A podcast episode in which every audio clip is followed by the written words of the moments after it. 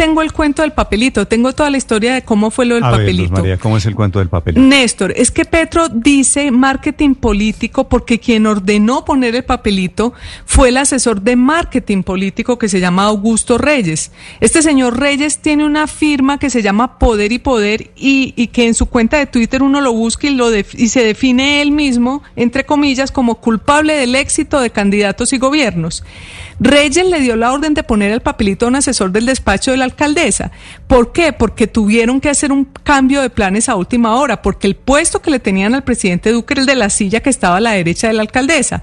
Por eso cuando Ceballos llegó, no solo se sentó en esa silla, sino que le dijo, se encargó de, y, como él ha dicho, ahí estaba el papelito. Y él se encargó de decirles a- al menos tres veces a todos, a los de protocolo, a la presentadora, que él iba en representación del presidente.